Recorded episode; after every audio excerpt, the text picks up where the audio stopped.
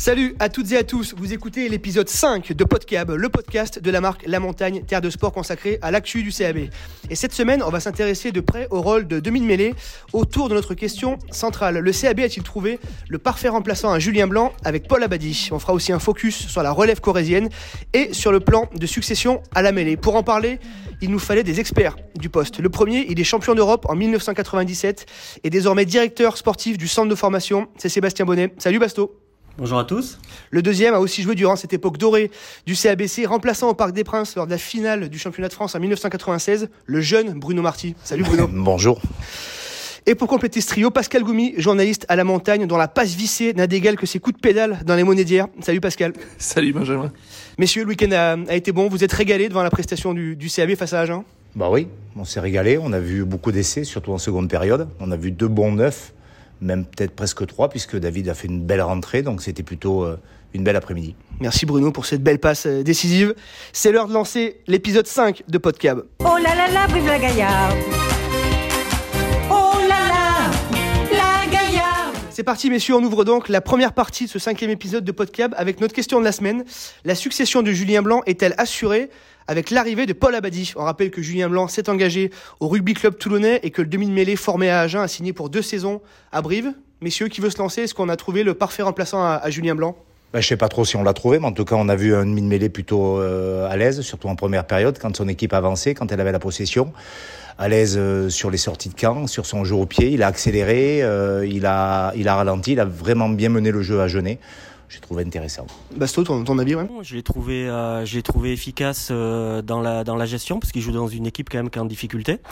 Et malgré tout, on sent réellement que c'est un garçon qui tient le cap, qui est, qui est très attaché aussi à, eh ben, à son à son club malgré tout parce qu'il le dit souvent. Et euh, je trouve que ça, on le ressent vraiment sur le sur le terrain. Moi, ce que j'apprécie aussi euh, chez ce joueur, c'est que on sent que c'est quelqu'un de, de très près physiquement et qui est capable réellement d'enchaîner les matchs. Donc ça aussi, c'est des éléments euh, importants.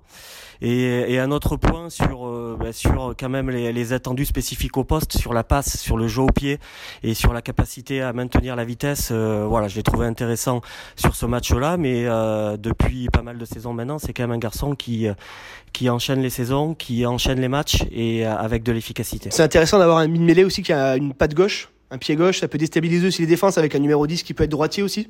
Oui, c'est tout à fait euh, intéressant d'avoir une patte gauche, mais moi ce que j'ai trouvé effectivement, c'est qu'il a véritablement euh, mené euh, à la perfection quand les Agenais ont eu le ballon.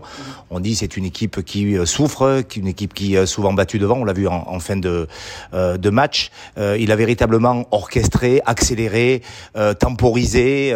cette patte gauche a été plutôt précise aussi, il a bien mis la, la pression. je trouve que c'est véritablement une bonne pioche pour Brive.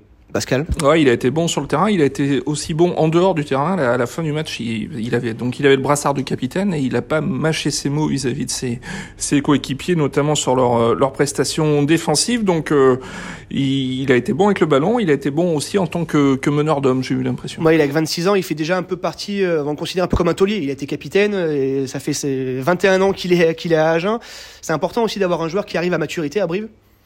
Ouais, je pense qu'il prend ses responsabilités. Hein. Il le dit clairement, il le, il le prouve surtout sur le sur le terrain. Mais c'est un joueur qui, qui n'a que 26, 26 ans, donc il a encore euh, de la marge de progression.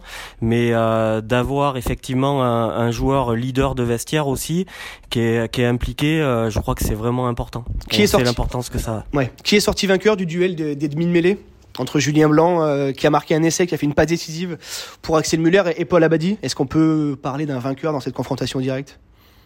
Je sais pas s'il y a un vainqueur, mais c'est vrai que Julien a fait un gros match. Euh, ouais. Je pense que Julien aussi avec, pour d'autres raisons, euh, à cœur de, de, faire un gros match. Euh, on, le, on le sait partant. Euh, on sait aussi euh, le drame euh, qui le liait avant le match à, à, ce, à ce jeune qui s'est voilà, qui mm. s'est tué. Et, et Julien a, a, été aussi impeccable, véritablement, y compris quand, par la force des choses, il a, il a changé de poste puisqu'il a évolué en fin de match à, à l'ouverture. C'est vraiment un joueur qui met aussi beaucoup de vitesse au jeu, un joueur qui a une sacrée vision puisque la passe au pied faite justement pour Axel Müller était euh, plutôt euh, bien faite. Non, c'est euh, c'est aussi une perte importante pour Brive. ma question, c'était ma question derrière. Est-ce que c'est aussi une grosse perte pour Brive On pour se moi, rappelle aussi pour un moi, peu pour moi, ça en est une, même si on vient de le dire, euh, Mhm. celui qui va venir le remplacer euh, a vraiment beaucoup de qualités, on les a vus. euh, donc euh, c'est une perte parce que parce que c'est aussi quelqu'un qui sort de la, la maison blanche et noire par sa formation et, euh, et parce que c'est quelqu'un qui était aussi très attaché. Mais bon, après euh, c'est un sport professionnel et aujourd'hui euh, euh, on n'habite pas euh, toute sa vie dans le club euh, comme à l'époque euh, où on a été formé. Basto, ton, ton sentiment sur. Alors, ben, Julien, c'est un garçon que je connais depuis longtemps parce que c'est un garçon qui est, euh, qui est arrivé en équipe de, de jeunes. Donc, c'est un garçon qui a, qui a beaucoup de talent et qui a, qui a une culture rugby. C'est un garçon sur, euh, sur sa connaissance et quand on discute avec lui, euh, il connaît, il connaît les équipes, il connaît les joueurs, il est très intéressé évidemment. Moi, je trouve qu'il a fait évidemment aussi une bonne performance. Il a été bon. Julien, c'est un garçon qui pèse, qui pèse autour des défenses, hein, qui, qui, qui crée de l'incertitude. Voilà. Donc après, euh, avec ses qualités, ses défauts, mais c'est, euh, un puncher. Voilà, c'est un puncher. Après, euh, sur le, sur le, je pense qu'il faut l'évoquer aussi. Julien, euh, il a, il a fait un choix, le choix de, de partir. Moi, je, je me positionne aussi par rapport à ça sur le fait que euh, on entend, on entend pas mal de choses par rapport à tout ça et c'est normal, c'est normal parce que parce que ça fait beaucoup parler et la position du club, elle était claire. Euh, vraiment, le club souhaitait conserver Julien. Après, je pense qu'il a eu une opportunité dans un moment de saison où il a fallu faire un choix et euh, le rugby club toulonnais, c'est quand même un club aussi important qui peut jouer. euh, Ça tombait aussi euh, quand il jouait beaucoup moins. Il était moins titulaire et que c'était Vasil Dobzanidze aussi qui était Ouais. qui enchaînait les matchs. Ouais, vas-y, il avait été performant sur le sur le sur le début de match aussi, donc c'est une période aussi où il joue un petit peu moins. Voilà, ça reste des choix. Donc après, ben voilà, à partir du moment, je pense qu'il faut le respecter, euh, tout en sachant qu'évidemment c'est un c'est un excellent joueur. Voilà, il faut lui souhaiter surtout bon courage et bonne chance pour la suite. Ouais, Seb, tu l'as un peu dit, ils sont pas forcément dans le même registre tous les deux. En plus, c'est dur de comparer deux neufs qui n'ont pas forcément le même euh, la même partition. Non, parce que effectivement, on ressent que que Est un garçon euh, vraiment structuré euh, sur le sur l'application du, du projet de jeu, réellement le respect des consignes. Alors Julien aussi évidemment, mais il a il a ce côté aussi où folie. des fois, euh, ben voilà, il sort un, il sort un peu il sort un peu du cadre et euh, bon voilà, à chaque fois c'est c'est toujours euh, qualité défaut, mais ça c'est c'est un équilibre à trouver, ouais. Paul Abadi sera en concurrence à Brive l'année prochaine avec Vasil Lobzanidze qui a prolongé jusqu'en 2024. Moi, messieurs, j'ai envie de vous poser une question. Est-ce que c'est une bonne ou une mauvaise idée Vous allez me dire d'installer euh, Vasil euh, dans la continuité, sachant qu'il est toujours et très souvent appelé avec la Géorgie, il fait partie des cadres de la sélection des Lélos, donc il n'est pas là 4 à 5 mois par an. Comment, comment vous percevez ça, là, Bruno Vasile est installé, on n'est pas véritablement installé aujourd'hui quand on est dans un club de, de rugby. euh, Il y, a, il y a quand même une concurrence. Euh, c'est vrai qu'il y a eu une période où Vasile a attaqué les matchs. euh, il les a attaqués plutôt bien. il a un peu la science de ses sorties de camp. Il, il est solide en défense. il est peut-être moins feu follet, plus organisé. Le feu et la glace, entre guillemets. c'est un petit peu ça, ouais, on peut le dire comme ça. Mais j'imagine que de toute façon, en début de saison, la concurrence repartira pas presque à zéro, hein, même si euh, on a vu la, saison dernière, Julien avait fait peut-être plus de matchs, avait débuté plus de matchs que Vasile. Cette année, c'était inversé et on ne sait pas euh, de quoi l'avenir sera fait. Est-ce que euh, justement le petit Abadi va prendre ça? Est-ce que David Delarue va pas non plus, puisqu'il progresse au fur et à mesure de ses sorties, prendre un rôle plus important? Je crois qu'il faut attendre la saison prochaine pour se prononcer là-dessus. Est-ce que Paul et, et Vasile, justement, sont pas exactement dans le même registre Est-ce que ça va pas poser un problème, ça?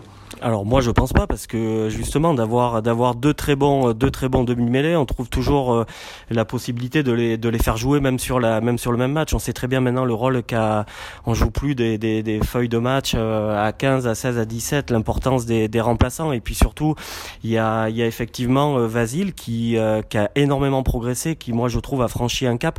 Vasile c'est un garçon qui est arrivé quand même très jeune, qui est arrivé à 18 ans et qui a énormément progressé. Alors oui, après il y a effectivement la contrainte de la sélection, mais c'est une contrainte, mais c'est aussi une source d'expérience euh, énorme Euh, d'aller euh, d'aller se confronter. L'équipe de Géorgie maintenant est quand même à un très très bon niveau et d'aller se confronter aux meilleures nations sur certaines tournées, certains matchs, le tournoi B, etc. Voilà, ça permet d'avoir réellement de l'efficacité tout au long de la saison et de pouvoir utiliser plusieurs demi de mêlée et en cours de match et sur la saison. Ouais, vous avez connu ça, euh, vous avez joué quand même à peu près à, haut niveau. Est-ce qu'il faut installer un numéro 9 en disant tu es le numéro 1 et c'est toi le patron ou alors faire jouer cette concurrence euh, pratiquement à chaque match? Bah, J'imagine ce qui est sain quand même, c'est qu'en début de saison, il faut essayer de donner à peu près le même temps de jeu et après euh, adapter peut-être les joueurs qui ont des profils différents, on vient de le dire, euh, suivant les matchs euh, et les, les adversaires. Euh, mais j'imagine de toute façon qu'il faut aussi donner du temps de jeu l'année prochaine. On sait que Vasile sera habitué et aura déjà des repères. pour la Badine, en aura, aura forcément moins avec cette équipe. Donc il faudra aussi le faire jouer pour pallier les périodes où Vasile sera pas là. Puis après, euh, les performances de, Paul vont parler par elles-mêmes. On verra si aujourd'hui, euh, ben, il est capable de devenir un taulier, ce qu'on lui souhaite. Euh, en fait, tout ça tirera de toute façon, quoi qu'il arrive, l'équipe vers l'eau, cette concurrence, le fait qu'on on ne peut que se réjouir d'avoir deux joueurs de cette qualité-là. Tu parlais tout à l'heure, Bruno, de, de David Delarue. Je voulais qu'on fasse un petit focus aussi sur, euh, sur David. Ça fait 5-6 ans qu'il est aux portes de l'équipe première, qu'il s'entraîne tout le temps, qu'il est, bah, pour le coup, assez exemplaire dans son comportement, a, jamais rien lâché. Il arrive en fin de contrat euh, au mois de juin. Est-ce qu'il faut le prolonger ou euh, est-ce qu'il faut le laisser partir? Comment comment on se positionne sur le, sur le cas de David Delarue? Sébastien, je te passe la balle. non, mais David, David, euh, David, c'est c'est un garçon d'une vraiment une grande qualité, donc une grande qualité déjà dans sa préparation, dans son approche, euh, qui a des qualités humaines importantes. Après, ce qui est toujours difficile dans ces situations, c'est le c'est le, le, temps de jeu. Mm. Voilà, parce que euh, c'est un garçon euh, maintenant qui qui grandit aussi et il est il fait preuve de il y a une rude concurrence, donc effectivement son temps de jeu est limité. À chaque fois qu'il que que, le staff euh, fait appel à lui, il est présent parce que mentalement il est fort, parce qu'il est attaché au club, parce que c'est un garçon de la formation. Maintenant, c'est clairement, il y a clairement un tournant, clairement un choix à faire, je pense, et ça, et eh ben c'est, ça va être euh, dans la discussion euh, avec avec le staff, ça va être dans la relation qu'ils ont et, et faire le meilleur choix possible pour lui. Est-ce qu'il doit continuer? Est-ce qu'il doit aller chercher du temps de jeu? Ça, c'est certainement un moment charnière. Ouais. On avait aussi Quentin Delors la saison dernière, hein, qui avait fait quelques feuilles de match et qu'on a beaucoup moins vu euh, cette saison. Mm. Pascal, qu'est-ce que David Delarue, on sent qu'il il en impose pas, mais en tout cas, il progresse à chaque sortie. Ah, il progresse à chaque sortie. Oui. Il, euh, alors, des fois, il veut, il veut, il veut peut-être trop en faire, comme à Toulouse où il, il, se met, il se met à la faute de manière euh, flagrante. Euh, mais il sait aussi être efficace près de la ligne. Euh, non, non, il a, il a beaucoup de qualité, c'est sûr. c'est une faute de générosité qu'il fait à Toulouse. Euh, c'est quelqu'un qui, on voit par son jeu, est généreux. Et après, je reviens sur ce que dit Sébastien. Effectivement, aujourd'hui. Euh, c'est un choix à faire de, de, la part du club, un choix surtout à faire pour lui. Hein, et, et, on parle toujours de ce fameux temps de jeu. Mm. Euh, effectivement, euh, les matchs doivent être gagnés par les équipes, par euh, Brive. Il n'y a pas non plus le temps de trop. on peut pas faire plaisir, quoi. Hein, il faut enchaîner les matchs et les gagner. Donc, on part en début de saison avec quatre demi de mêlée. Forcément, il y a une hiérarchie qui s'impose, et forcément, il y en a qui ont moins de temps de jeu que les autres.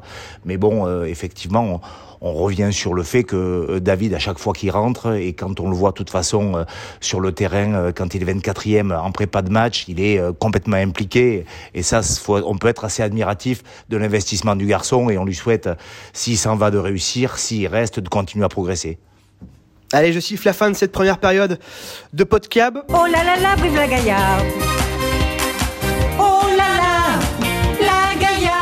Pour cette seconde partie de ce cinquième épisode de podcast, on va s'intéresser à la succession au poste de demi-mêlée au, CAB. Sébastien, tu es directeur du centre de formation au club. La succession, c'est quelque chose qui est important pour le club, en même titre évidemment que la formation. Alors oui, la, la, la formation, donc euh, c'est évidemment important et, et déterminant. Euh, je, je, crois que euh, la volonté du club sur sur les dernières années, ça a été aussi de bah, de retenir certaines leçons. Hein. On a on a laissé partir quelques jeunes bah, qui jouaient contre nous, certains. Ouais. Hier, notamment avec les, voilà, Tani Logan Tabé. Bon, Kevin Vialard n'était pas sur le terrain, mais il était pas très loin. Après, euh, voilà, je pense que nous, ce qu'on souhaite par rapport à ça, sur la formation globalement, déjà, c'est de, ben, de garder nos meilleurs potentiels. Ça, c'est évidemment déterminant on a la possibilité maintenant de les intégrer euh, sur le sur le centre de formation à partir de l'âge de 16 ans. Donc ça a été aussi une réelle volonté de, de, de manifester euh, euh, aux jeunes et à leurs familles et, et faire ce, ce travail d'accompagnement où on a créé réellement une cellule d'accompagnement avec les présidents du club, avec Jérémy qui est présent à tous les tous les entretiens, avec Jean-Luc Joannel qui qui est là aussi pour ben voilà pour l'histoire du club, avec ma collègue Anne Santos pour le double projet, le suivi des études. Donc pour nous, c'est très important de, ben voilà, de montrer le plus tôt possible à, nos jeunes qui font partie du plan de succession, euh, qu'on compte sur eux pour l'avenir. Et, et ben, du coup, après, euh, on espère que par rapport à tout ça, on va réussir à les garder, à les conserver le plus possible, et du coup à recruter euh, peut-être un petit peu moins. Ouais. Bruno, ton avis sur, ce, sur cette succession C'est évidemment important euh, d'un club comme Brive, à l'échelle de Brive, s'appuie sur les gamins de, de, de, de, de sa région et de son bastion? Oh, mais C'est même essentiel. C'est essentiel. C'est surtout qu'aujourd'hui, on voit que les efforts qui sont faits par le club, notamment au niveau des infrastructures, c'est aussi grâce à ça qu'avec un outil euh, performant, on va arriver à, à, faire venir des jeunes. On va arriver surtout à les faire, euh, à les faire le mieux, le mieux jouer possible. Après, la seule chose du plan de succession, c'est qu'il faut aussi, malgré tout, laisser un petit peu de place à sa formation et, euh, et, faire monter des jeunes. Brive le fait euh, plutôt avec brio puisque on voit aujourd'hui Enzo Hervé à qui on a fait confiance et à qui on a donné du temps de jeu. On voit où est-ce qu'il en est. Euh, et il y a d'autres joueurs qui sont dans cette catégorie-là. Simon Pierre Chauvac. Il y a quand même des joueurs de la formation briviste qui y sont. Et de toute évidence, si on, veut véritablement garder nos joueurs tous ceux qui sont partis, j'espère qu'il y en a qui reviendront aussi, euh, c'est important. Mais si euh, on veut faire jouer euh, nos, nos, si on veut garder nos jeunes joueurs, pardon, il faut montrer que en passant la marche, en leur faisant confiance et en leur donnant du temps de jeu, eh bien on peut aussi jouer et évoluer en équipe première à Brive. Ouais, je pense aussi que vu le tissu économique local, on n'aura pas capacité à doubler le budget dans les 10 ans. Donc le plus simple est quand même effectivement de s'appuyer sur cette formation et de faire sortir bah, des joueurs comme, comme a pu sortir Enzo Hervé. Je crois que Brive s'y attache et s'y accroche euh, et il croit dur comme fer, même si le dernier classement euh, ne fait pas une réclame sensationnelle pour euh, pour la formation. Je crois que Sébastien est là depuis 3-4 ans, peut-être même 5, et on sait qu'une formation, avant 10 ans, on n'est pas forcément calé. quoi. Il faut véritablement du temps de mettre les choses en place.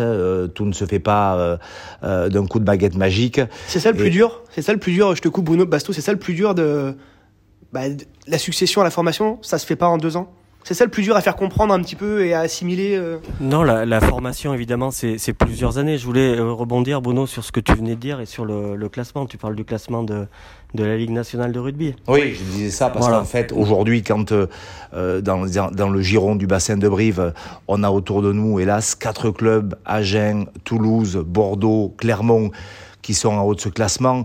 Euh, alors ce classement, c'est juste une indication, c'est euh, un classement avec des, des, des, statistiques. Euh, tu vas en parler. Ça serait bien justement qu'on explique comme il faut, et ça serait bien aussi de dire qu'une formation, ça met vraiment, vraiment, vraiment beaucoup de temps à être mis en place. Aujourd'hui, on est sur les infrastructures. On nous a parlé d'un centre euh, de après le centre de, de, de performance, mmh. de formation. Donc tout ça, c'est pas en claquant des doigts. Il va falloir être patient, mais en tout cas, tu y travailles d'arrache-pied avec toute l'équipe de, de l'association. Alors j'y travaille et, j'ai surtout la chance d'être très bien entouré parce qu'on est une équipe euh, voilà pédagogique qui sur le sportif et le scolaire fonctionne. Après, euh, juste pour revenir sur le classement, on a eu un, audit aussi euh, de la part de la fédération française de rugby vendredi dernier et tous les voyants sont réellement ouverts. Voilà, très clairement sur tous les sur tous les aspects. Le retour est, extrêmement positif. Après, sur le classement de la ligue, euh, c'est un classement évidemment très spécifique qui prend en compte beaucoup de critères avec des coefficients.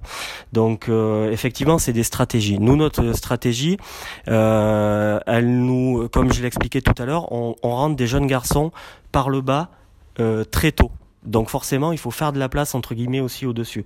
Il y a des garçons qui pourraient être encore en centre de formation. On parle d'Enzo Hervé, on parle de Simon Pierre Chauvac. Si ces garçons étaient encore au centre de formation, ils rapporteraient énormément de points parce que c'est titulaire en top 14. Après, est-ce qu'il faut euh, c'est comment on le prend en compte tout ça?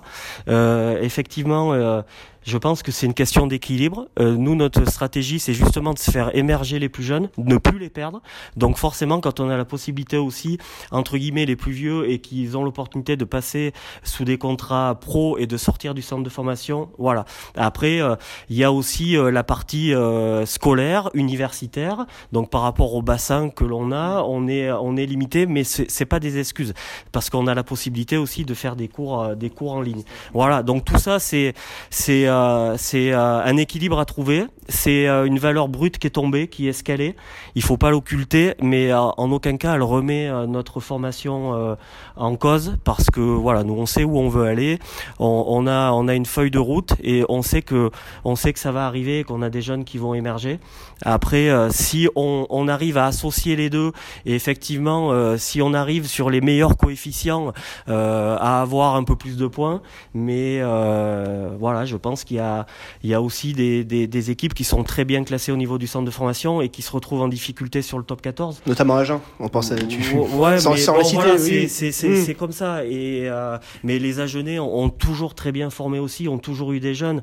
Il y a, il y a aussi la partie des sélections des, des, des équipes de France. Euh, ça, c'est euh, c'est important aussi de, de, de pouvoir avoir des, des jeunes en sélection. Donc, euh, mais ça, comme tu le disais, Bruno, tout à l'heure, c'est sur la durée aussi, ça se construit. Dans ce plan de succession, tu, tu disais de faire évoluer par le, par le, d'abord par le bas les plus jeunes. Il y a forcément un demi-mêlée, puisqu'on parle des demi-mêlées, il y a forcément un demi-mêlée auquel on pense tout de suite, c'est un certain Léo Carbonneau. Il est pleinement dans ce, dans ce plan de succession-là. Accessoirement, c'est le, le, fils de Philippe Carbonneau, faut-il le préciser alors oui, Léo, euh, Léo est clairement dans le plan de dans le plan de succession. Léo et, et, et d'autres clairement parce qu'on a on, parle plus spécifiquement des demi de mêlée, mais on a, on a des, des très belles générations, notamment la, la, génération 2004 qui a été euh, vice-championne de France en cadet Goderman, sur, sur qui on compte s'appuyer. Il y a déjà quatre joueurs qui ont intégré le centre de formation. Il y en a d'autres en marge qui peuvent l'intégrer aussi, avec des joueurs qui vont évoluer. On a la génération 2005 aussi qui arrive, où on a, euh, on a des joueurs qui intègrent aussi, et dont, euh, dont un autre de mêlée qui s'appelle Noé Bros. Mmh. Euh, voilà, alors Léo est, est, est, un garçon qui fait évidemment partie de ça. Mais euh, Léo a un environnement familial très protecteur aussi, qui, qui le protège. Il faut y aller, euh, il faut y aller doucement. Le risque, mais... c'est de pas le surexposer à cet âge-là? Fils de Philippe Carbonneau, voilà, il y a beaucoup d'attentes aussi autour de. Mais Philippe ne veut pas. Oui très clairement et, et, nous non plus parce qu'il y a il y a Léo et les autres c'est ça qui est important mais euh, cette génération et ces garçons là qui sont en académie fédérale, qui intègrent le centre de formation très jeune, c'est des garçons qui sont autodéterminés, qui ont déjà tous les outils pour euh, pour travailler sur la stratégie. Euh, il n'y a pas que le terrain, ils ont déjà les, les, les notions de de récupération, de de sommeil, de non mais c'est c'est c'est important. Ils, Comme vous à l'époque. Euh, Tout à fait. différemment, différemment. Et donc euh, et, et, sur le double projet aussi, c'est des très bons garçons, des bons étudiants. Donc euh, oui, clairement Léo euh, euh, on, souhaite qu'il émerge. Mais euh, il y, a, encore du travail, mais il y a, un réel potentiel, c'est évident. Hum, je voulais profiter de votre présence. Justement, on parle d'âge, on parle de maturité, on parle d'expérience. À quel âge on arrive vraiment à maturité quand on joue quand on joue de mille mêlée, Bruno Est-ce qu'il y a vraiment une bascule en termes d'âge Je suis pas certain qu'il y ait un âge. Après, le poste a par contre beaucoup évolué par rapport au moment où nous on jouait. Aujourd'hui, on voit qu'il y a des mille mêlées de plus en plus jeunes qui tiennent quand même largement le pavé. quand on parle des, des couillous, de, de, tous ces jeunes joueurs qu'on a vu passer, même on a eu la chance à Brive, dans un passé récent, de, de voir un garçon comme Iri Barren. Euh, dont on voit aujourd'hui euh, les qualités euh, d'accélérateur de particules, de vision de jeu. De, je pense pas qu'il y ait un âge. Je crois qu'il faut matcher, il faut jouer et que l'expérience, elle vient de toute façon. et quand tu as confiance, quand tu as du temps de jeu, et puis c'est surtout que après, euh, pour revenir et pour rebondir sur le, le, le petit euh, le petit Léo, euh, effectivement, il faut aller vite mais doucement quoi. Euh, il faut aller vite lentement. Il faut pas précipiter les choses parce que à ces jeunes âges, il y a aussi la dimension physique au fur et à mesure où les catégories montent et il y a forcément un mimétisme qui se fait et, et, et, et ça tape de plus en plus fort quoi. Aujourd'hui, le club essaie justement de contracter et de garder ces jeunes le plus rapidement possible. Et la, la vague de départ que, que j'ai vécue, puisque là pour le coup c'est la génération de mon garçon, c'est vrai que Brive n'était pas organisé comme ça, n'était pas organisé du tout. Et en fait, euh, avant même que les dirigeants ou que quelqu'un s'occupe d'eux, euh, les autres clubs étaient venus faire leur marché.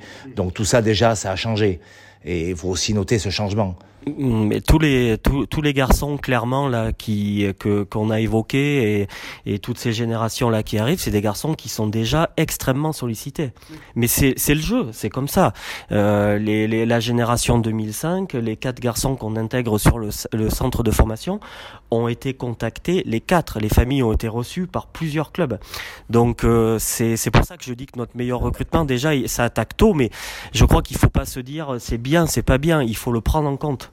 Oui. Euh, le prendre en compte tout simplement et, et, et tout mettre en œuvre euh, et, et c'est là le travail d'anticipation et, les rassurer très vite et eux et leur famille. C'est d'abord la famille qu'il faut convaincre Dans ces cas-là, à 15 ans, à 15 mais, 16 ans mais euh, c'est des, ces jeunes garçons-là, ils sont vite déstabilisés. C'est normal quand, quand des clubs du, du top 6 les appellent.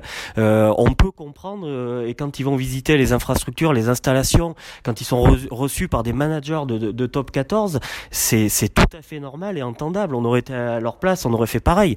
Mais par contre, ce qui, ce qui fait la différence là, c'est que, c'est que, enfin, il faut, il faut toujours extrêmement vigilant. Mais on, on a retenu la leçon et on, on l'anticipe et on les voit très tôt. Après, ils sont toujours libres de faire leur choix, mais, euh, euh, on- il faut voir les familles, il faut discuter avec eux, il faut surtout partir sur un, projet individualisé et partagé, parce qu'on sait très bien que l'environnement est déterminant et un jeune, quand il est euh, bien dans l'environnement avec sa famille, sera forcément après performant et pourra continuer à évoluer et s'aguerrir. Partir tôt, des fois, ça peut être risqué parce qu'on on, on sort du contexte familial et, et ça, ça peut être compliqué. Pascal? Euh, ce qui est étonnant, c'est quand on regarde l'étude qui a été faite sur les salaires moyens par poste sur un- de, de 1 à 15, le, le poste de numéro 9 arrive que le, comme le 12e, euh, 12e, euh, en 12e position en Angleterre et en France, et en sixième position en Pro 14. Est-ce que c'est un chiffre qui vous, qui vous surprend Est-ce que c'est l'abondance de, de candidats au poste 9 qui fait que finalement le, le, le salaire est plus bas que pour beaucoup plus bas que pour un 10 et un 10 est Moi, le je- premier. Je, m'imagine absolument pas les, les salaires aujourd'hui euh, euh, que touchent les, euh, les neufs, les très bons neufs. J'imagine qu'ils touchent beaucoup d'argent, mais euh, effectivement, je crois qu'en France, on a quand même la chance à ce poste d'être relativement bien fourni, hein, pourvu. On est euh, euh, une des nations où, euh, sur toutes les générations, il y a toujours eu à ce poste des joueurs de très grande qualité. Euh, il y en a euh, bon nombre dans euh, de, de neufs titulaires euh, et tauliers euh, dans toutes les équipes du top 14. En Pro D2 aussi, il y a énormément sont- de pépites ils aussi. ils sont français euh, en Pro D2 la même, donc euh, c'est peut-être aussi euh, à cause de, de, de cette euh, de tous ces, ces cette abondance de biens quoi en fait. Parfait, c'est la fin de cette deuxième partie de Podcab. On va se retrouver dans quelques instants pour vos questions que vous avez souhaité nous poser sur les réseaux sociaux. Oh là là là, vive la Gaillarde La sirène vient donc de retentir dans Podcab. Il nous reste deux questions, messieurs, qui vous ont été posées sur les réseaux sociaux. La première, euh, Sébastien, elle est pour toi, euh, notamment Oui. euh, concernant l'équipe Espoir. C'est Franck qui nous demande sur Twitter, selon toi, quels sont les joueurs qui ont les, les épaules, en tout cas le potentiel, pour évoluer en équipe première dans les quelques mois, quelques années qui arrivent? Alors il y en a, il y en a plusieurs et c'est et c'est une bonne chose. Et je pense que ce qui est important aussi, c'est que du coup le, le niveau de la compétition, donc le niveau de la poule élite, permet aussi d'aguerrir euh, les joueurs et d'accentuer aussi euh, leur progression. Donc ça c'est important. Donc c'est pour ça qu'on se bat, que les joueurs se battent et que le staff se bat pour euh, ben, pour y rester parce que on s'est battu pour y remonter. Donc le, niveau des compétitions déjà. Après des, joueurs, ben, je pense que ceux qui ceux qui suivent les les, les matchs le le voient et, notamment sur le match aussi d'hier, on a on a des garçons notamment sur la première ligne là qui ont fait des, très bonnes prestations. Donc Vano Karkadze là qui est revenu et qui a qui a eu une importance euh, vraiment déterminante dans, dans le combat, euh, dans la qualité de la mêlée. C'est un joueur qui est aguerri, qui a beaucoup travaillé. Euh, on a Enzo Joannet aussi qui est un, un jeune joueur qui, qui a de la polyvalence sur le poste de première ligne. On sait que c'est important, qui s'entraîne très régulièrement avec les pros qui a fait qui a fait ses- ses- son premier match aussi en challenge européen cette année. Donc c'est des joueurs qui je pense on, va pouvoir les voir alors dans les prochains prochains mois. ça, on l'espère tous, mais c'est toujours le terrain qui, dicte. Après, on a d'autres garçons. On a Maxence Dartou aussi qui évolue sur la génération 2001. On a Ron Grandidier qui est qui est sur aussi spécifique France A7, mais qui a, d'énormes qualités et qui doit franchir encore un cap, mais mais qui est adapté certainement pour le haut niveau. voilà, je pense que ces garçons-là devraient pouvoir émerger et d'autres évidemment. Hein. On a on a des garçons. Euh, on parlait aussi de, la densité. Euh, Noé Bedou notamment aussi qui qui euh, a franchi un, cap qui est, qui est, beaucoup plus fort, qui est, solide physiquement et mentalement. Donc c'est des garçons issus de, notre formation. voilà, on a plusieurs joueurs qui dans les dans les prochains mois à l'intersaison qui vont participer à l'intersaison avec les pros, qui vont s'aguerrir avec eux et après à eux de saisir vraiment l'opportunité de eh ben voilà d'y rester. Nous on sera très heureux s'ils redescendent pas et s'ils y restent le plus possible, c'est notre c'est notre souhait. Pascal, ouais, le, le, fait que la Challenge Cup ait tourné court, ça a, ça, ça, ça a été un frein évidemment à leur, euh, oui. leur apparition. Euh. Oui, oui, oui, clairement, clairement, le, le voilà, le, le, staff, Jérémy avait vraiment prévu sur le sur les matchs euh, prévus du mois de janvier où il devait y avoir beaucoup de joueurs qui allaient avoir du temps de jeu. Alors ça a été un frein pour nous, un frein pour ceux qui ne la jouent pas aussi, mais oui parce que là c'est vraiment la possibilité à tous ces jeunes, euh, quand on a la possibilité d'affronter les équipes là du niveau de ce niveau-là, euh, eh ben on se rend compte à la fois de la marge qui reste pour progresser, mais on se rend compte aussi qu'on peut y arriver. Et ça c'est important dans la dans la confiance des jeunes, se dire que ben voilà j'ai joué contre des grandes équipes, j'ai joué contre des grands joueurs, et finalement finalement ça s'est bien passé et j'ai pu rivaliser. Voilà, après c'est rivaliser sur euh, sur plusieurs matchs, sur la durée, donc euh, travailler toujours plus, mais euh, ça permet réellement de gagner de gagner beaucoup de temps sur la sur la progression des jeunes. La deuxième question, Bruno, elle est pour toi, elle est pour vous aussi. C'est Marie-France qui, qui, nous demande, qui vous demande, quel est votre plus grand souvenir sous le maillot briviste le, le, plus grand match ou le plus grand souvenir, Bruno? Je parle bien de match, hein, je parle pas d'après-match. Ouais, hein. Euh, de match, le plus grand match, peut-être un match qu'on avait joué à Brive euh, en quart de finale contre le SUA Genet justement. Je reviens à cette équipe d'Agen qu'on a croisé encore ce week-end euh, où on avait gagné. Euh, c'était un quart de finale avec le, grand Agen, euh, Berbizier à la mêlée, euh, Philippe Sella au centre.